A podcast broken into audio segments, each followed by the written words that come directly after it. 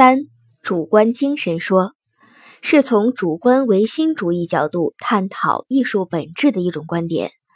这种观点认为，艺术是艺术家的情感、意志、理想或者愿望等自我意识的表现，是艺术家生命本质的内在冲动。代表人物和观点如下：小一，康德是德国古典美学的鼻祖。他把美学体系建立在主观唯心主义基础之上，认为艺术不涉及任何功利，没有任何目的。小二，在康德之后的德国哲学家费希特发展了康德的思想，认为美只存在于人的主观精神中，自我是费希特的用语。他批判了康德哲学中的唯物主义成分，否认有所谓自在之物的存在。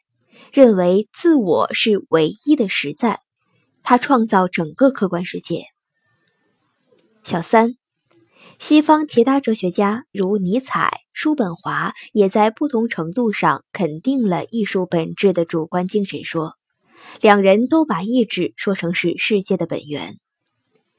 小四，意大利美学家克罗齐在《美学原理》中主张艺术即直觉。小五。言语提出谬误说，该观点把主观精神的表现和抒发当作文学的本质特征。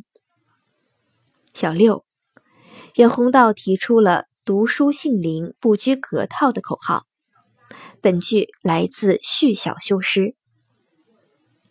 小七，袁枚倡导性灵说，是“读书性灵，不拘格套”诗歌理论的继承和发展。小八，王阳明是心学的集大成者，继承发展了陆九渊的思想，被称为陆王心学。他提出“花随心铭记”，你未看此花时，此花与汝心同归于寂；你来看此花时，则此花颜色一时明白起来，便知此花不在你的心外。